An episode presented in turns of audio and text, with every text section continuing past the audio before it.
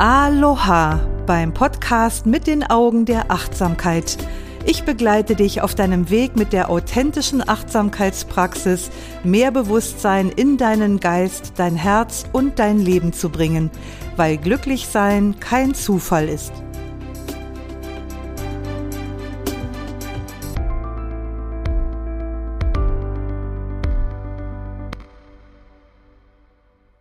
Ich begrüße dich ganz herzlich zum heutigen Thema über Freundschaft. Was mich dazu gebracht hat, zu diesem Thema, das war der Besuch einer Freundin vor einigen Tagen. Unser letztes Treffen, das war schon eine ganze Weile her und ich habe mich total gefreut, sie wiederzusehen. Und voller Vorfreude habe ich mir Gedanken über ein leckeres, leichtes Sommerabenddinner und die Getränke gemacht. Dann habe ich voller Freude alles eingekauft, was ich brauchte. Und anschließend habe ich alles ganz liebevoll vorbereitet, dekoriert und zubereitet. Und Während meiner ganzen Umtriebigkeit poppte in meinem Geist der Satz auf, dass eine Freundin zu Besuch kommt. Was mich wiederum auf das Thema brachte, was ist eigentlich Freundschaft? Was ist das, was ich hier gerade als Freundschaft bezeichne? Was macht diese Freundschaft aus? Wieso bezeichne ich manche Menschen als Freunde, andere wiederum als Bekannte wo ziehe ich da eigentlich die Grenze? Und offenbar gibt's ja eine. Und ebenfalls offenbar so richtig bewusst war mir diese Grenze bislang offenbar noch nicht.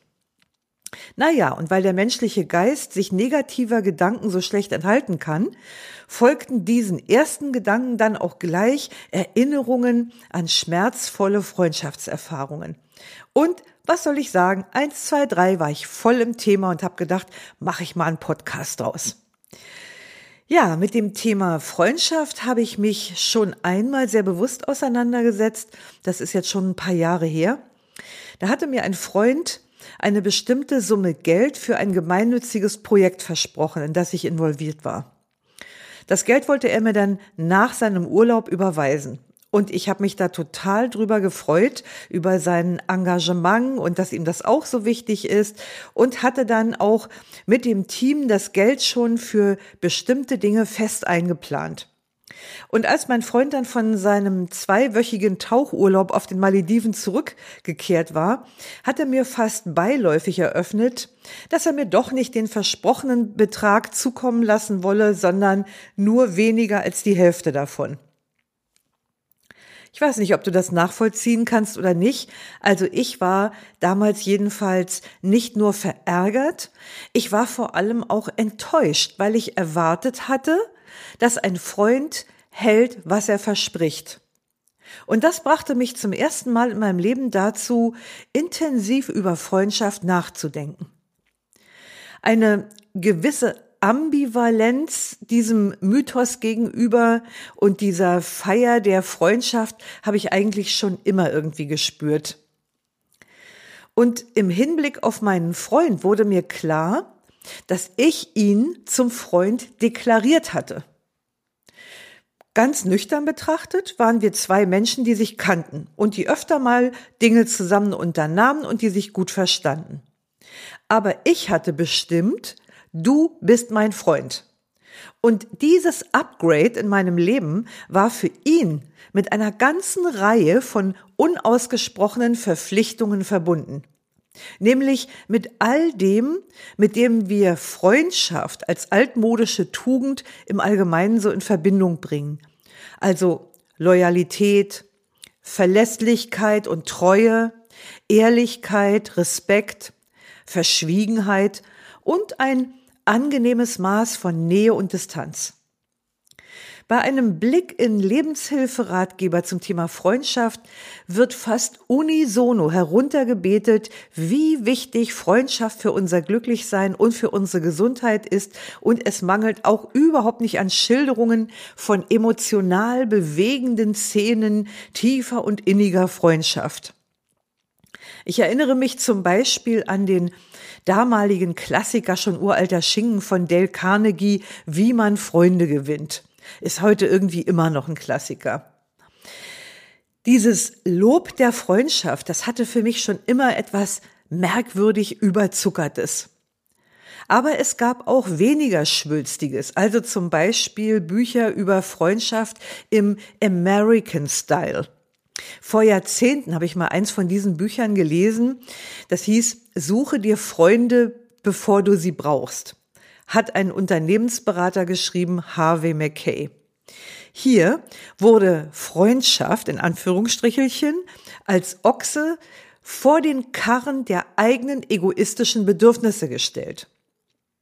Man solle zusehen, dass man in seinem Freundeskreis auf jeden Fall einen Arzt, einen Automechaniker, das war noch irgendwas Drittes Nützliches hat.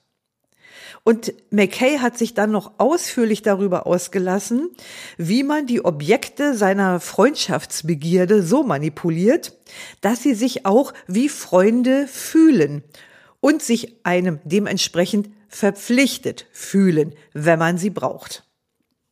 Im Gegenzug hatte er dann auch bestimmte Erwartungen an die Personen, die er zu seinen Freunden erklärte.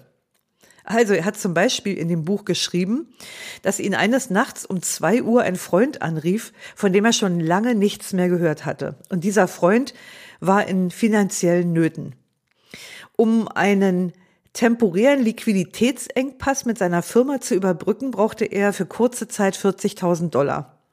Und McKay schrieb dann, dass er ihm zwar die 40.000 Dollar hätte geben können, dass er ihm aber nur 20.000 gab, weil sich dieser Freund so lange nicht mehr bei ihm gemeldet hat. Also nach dem Motto, der meldet sich ja nur, wenn er was will. Hat er nur die Hälfte bekommen. Naja, du kannst dir sicherlich vorstellen, dass dieses Buch nicht mein Lieblingsbuch wurde. Aber bereits vor vielen Jahren hat es mich zum Nachdenken darüber gebracht, was Freundschaft eigentlich ist. Und wenn man da mal zurückblickt, dann kann man sehen, dass Freundschaft eine Kulturgeschichte hat, die vermutlich so alt ist wie die Menschheit selbst.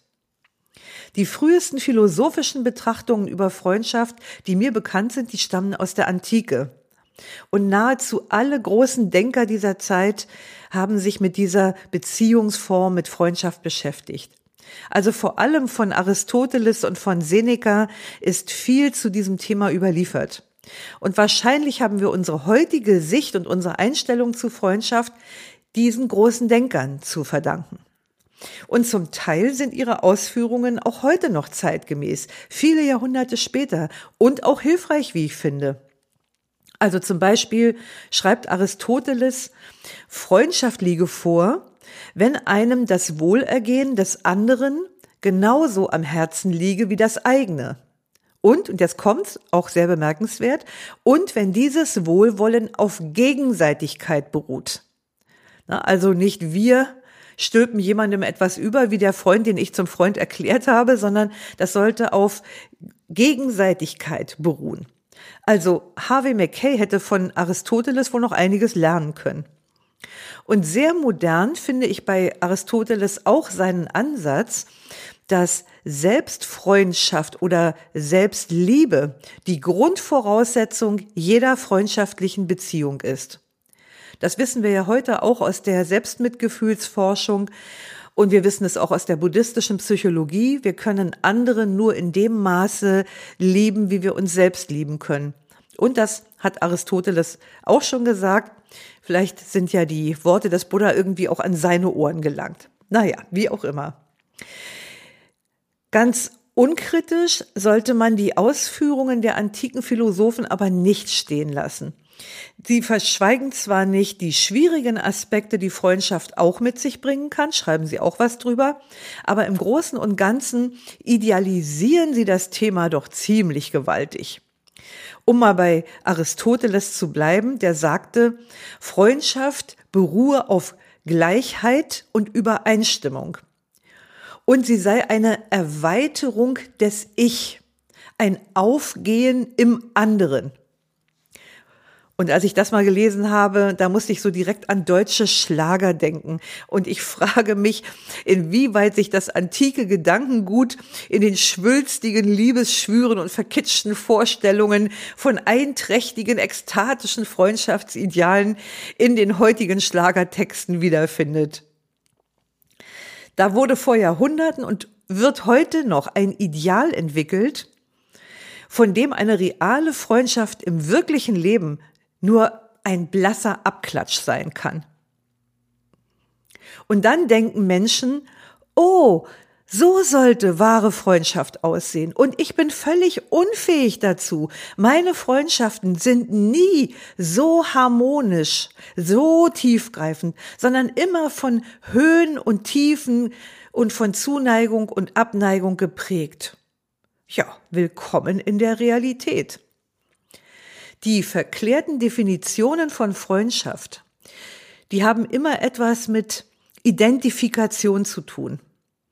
Beschrieben wird bei den antiken Philosophen immer eine Beziehung zwischen Gleichgesinnten, also Gleichgesinnte in vergleichbaren Lebenssituationen mit ähnlichem biografischen Hintergrund und die ähnliche Lebenserfahrungen gemacht haben die Welt auf eine übereinstimmende Weise wahrzunehmen, geistesverwandte Werte oder politische Ansichten zu teilen, das schweißt zusammen.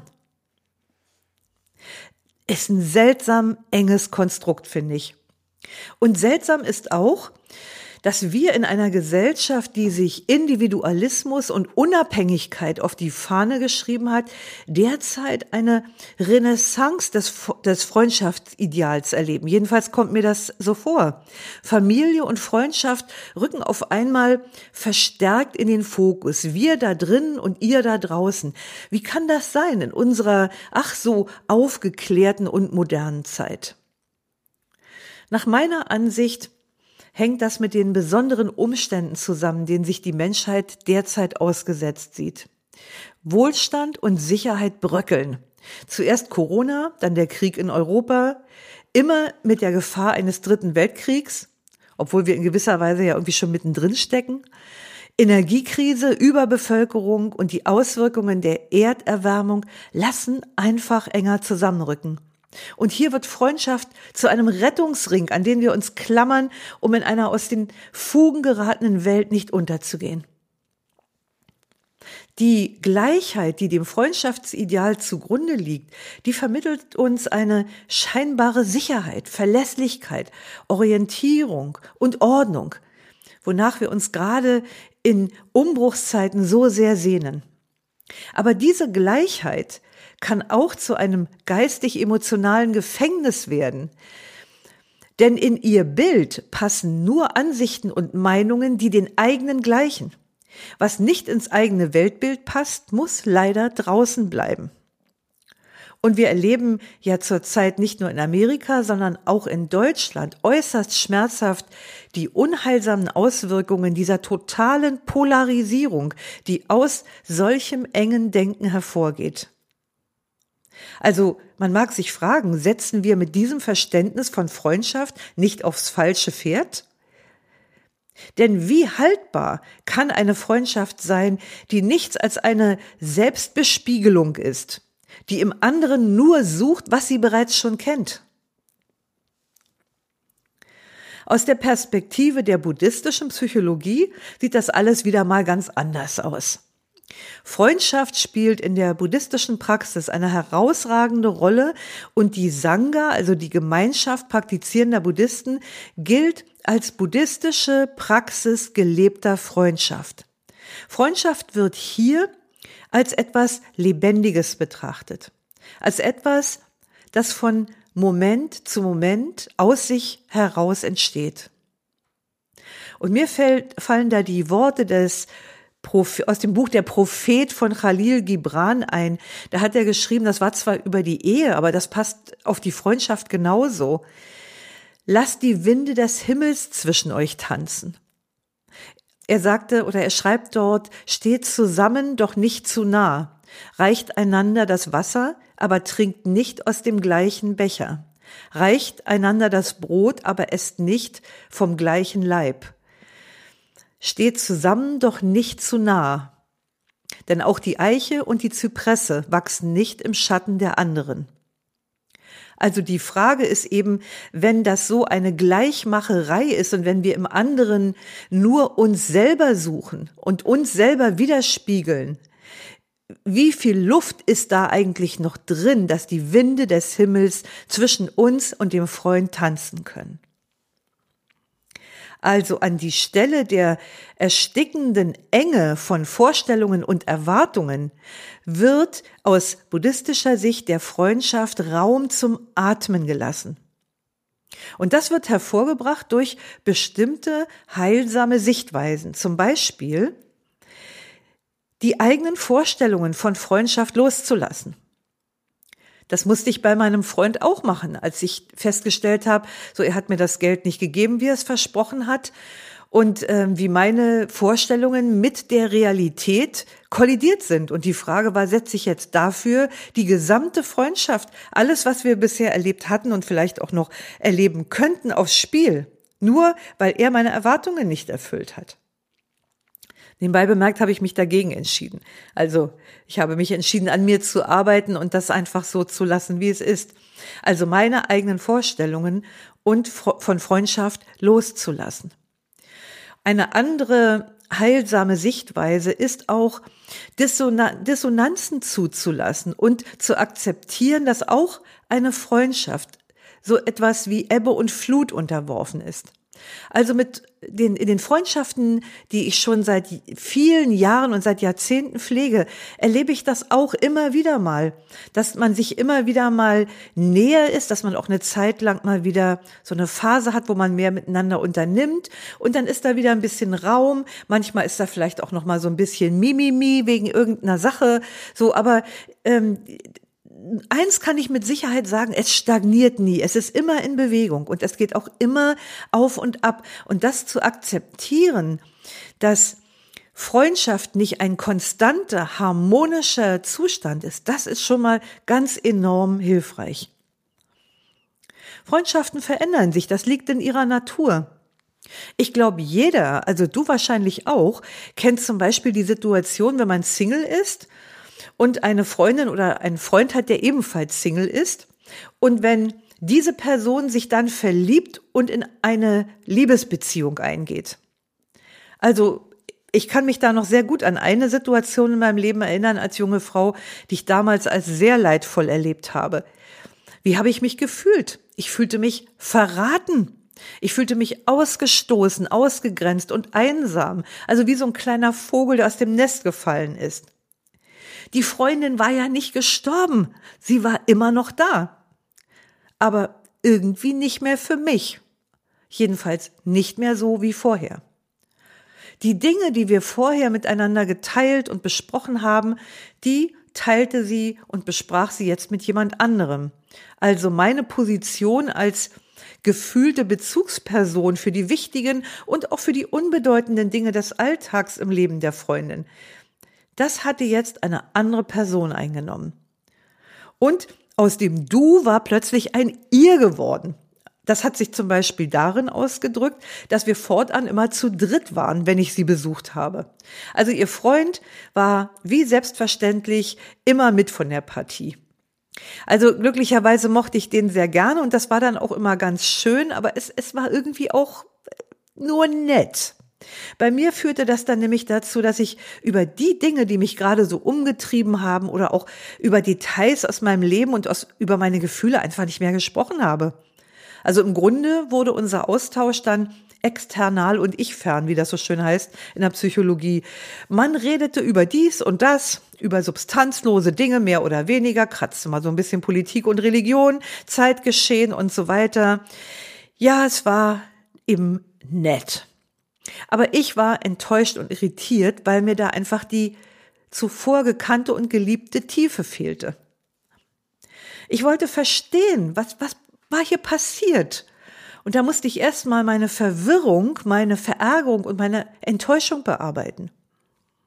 Und bei nächster Gelegenheit, als wir dann wirklich mal zu zweit waren, habe ich ihr von meinem Kummer erzählt und habe sie gefragt, ob wir uns künftig nicht wieder zu zweit treffen können, was wir dann auch gemacht haben. Also wir haben es ganz gut gelöst. Ja, aus Sicht der Achtsamkeitspraxis ist Akzeptanz eine der Haltungen der Achtsamkeit von besonderem Wert auch für solch eine Neuordnung von Freundschaft, also überhaupt in der Freundschaft. Solch eine Situation, wie ich die beschrieben habe und auch ähnliche Situationen in Freundschaften, wo wir uns irgendwie enttäuscht fühlen oder das Gefühl haben, unser Vertrauen wurde missbraucht oder wir wurden ausgenutzt. Für solche Situationen brauchen wir Akzeptanz für die eigene Traurigkeit und auch für das Gefühl des Verlorenseins, weil wir in gewisser Weise gerade einen Verlust erlitten haben. Manchmal ist noch, sogar noch nicht mal richtig klar, worum wir eigentlich trauern oder was genau wir da eigentlich verloren haben.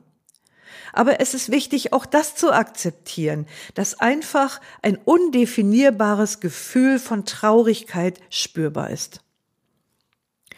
Und das Anerkennen, also im Sinne von Akzeptanz, was nicht heißen muss, das gut zu finden, was da passiert, aber anzuerkennen, dass es ist, wie es ist. Das kann ein Weg zu mehr eigener Authentizität und mehr eigener innerer Stärke zu sein. Wenn wir es schaffen, uns von der unbewussten Illusion zu verabschieden, die Freundin oder der Freund müssten uns vor den möglichen Einsamkeitsgefühlen unseres Single-Daseins bewahren. Das ist nicht sein Job. Das ist nicht die Aufgabe von Freundschaft. Dafür sollten Freundschaften auch nicht herhalten müssen. Aber die Wahrheit ist, dass wir sie unbemerkt oft genau dafür missbrauchen. Also wirf mal einen Blick auf deine Freundschaften. Uns von unheilsamen Illusionen zu verabschieden, das heißt nichts anderes als sie loszulassen. Wir sind ja manchmal imstande, an Beziehungen festzuhalten, als wenn unser Leben davon abhinge. Auch an solchen Illusionen festzuhalten, als wenn unser Leben davon abhinge. Und wie schmerzvoll dieses Festhalten im Grunde ist, das merken wir oft gar nicht. Erst wenn wir zum Loslassen gezwungen werden durch die Umstände, dann tritt dieser Schmerz plötzlich ins Bewusstsein. Er bringt uns damit praktisch wieder näher an die Realität. Ist ja eigentlich eine gute Sache. Aber zugegeben auch nicht immer leicht. Für mich bedeutet Freundschaft, nicht wegzugehen, wenn es schwierig wird. Wenn ich mich verletzt oder missverstanden fühle. Es geht darum, mich auf das Wagnis einzulassen, das zu klären und mich dabei möglicherweise auch neu zu erfahren, neu zu entdecken.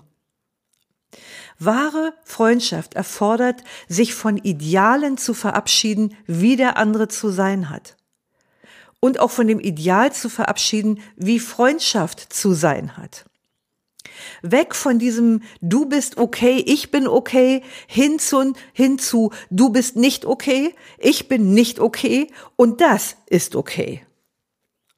Freundschaft ist so perfekt und so unperfekt wie das Leben selbst. Im Sinne einer achtsamen Freundschaft verzichten wir darauf, den anderen zur Projektionsfläche unserer Emotionen zu machen, zur Projektionsfläche unserer unerfüllten Wünsche und Bedürfnisse und ungelösten inneren Konflikte.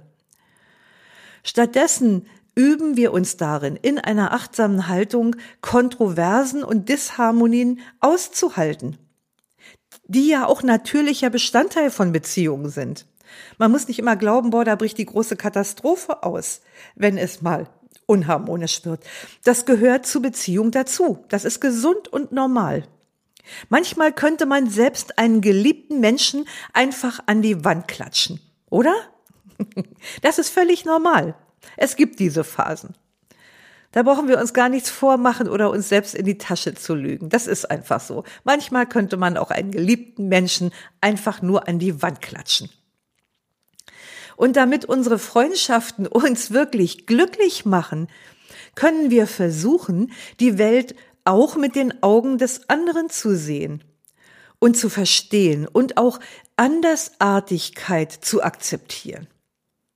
Also meine achtsame Freundschaftspraxis war in den letzten Jahren zum Beispiel das Impfthema.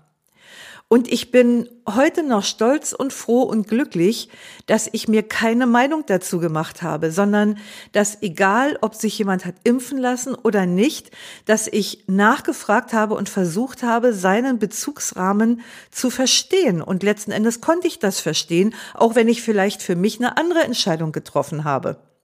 Aber es hat mir selber gefallen, in dieser Offenheit zu bleiben und zu sagen, ich mache diese Diskussionen nicht, wie das ja so häufig passiert ist, zum Entscheidungskriterium darüber, ob ich diese Beziehung noch aufrechterhalten möchte oder nicht.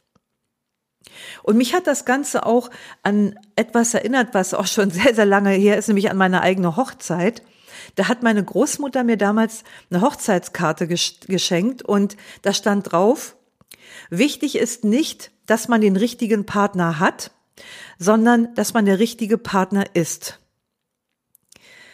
Und diesen Satz, der richtige Partner also sich darum zu bemühen, der richtige Partner zu sein, anstatt die Forderung zu stellen, ihn zu haben, hat mich mein Leben lang begleitet.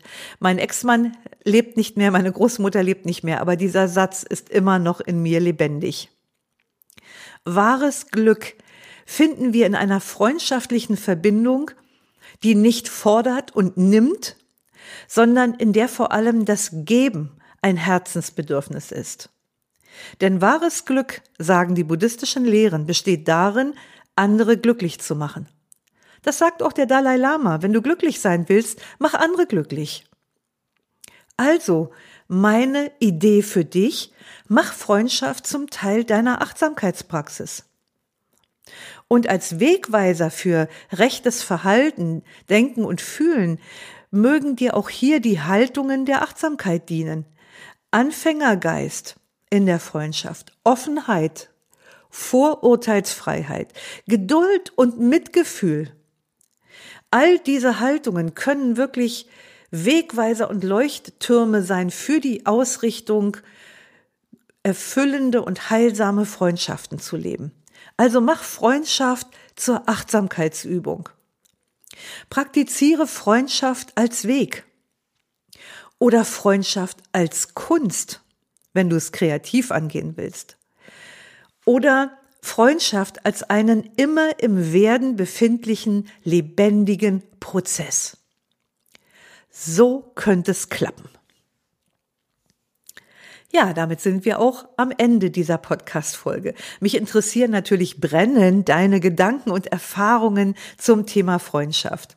Und hier gibt es eine Neuigkeit, die dich bestimmt freuen wird. Du kannst nämlich ab jetzt deine Gedanken direkt beim Podcast-Beitrag auf unserer Webseite, also auf der Webseite des DFME hinterlassen.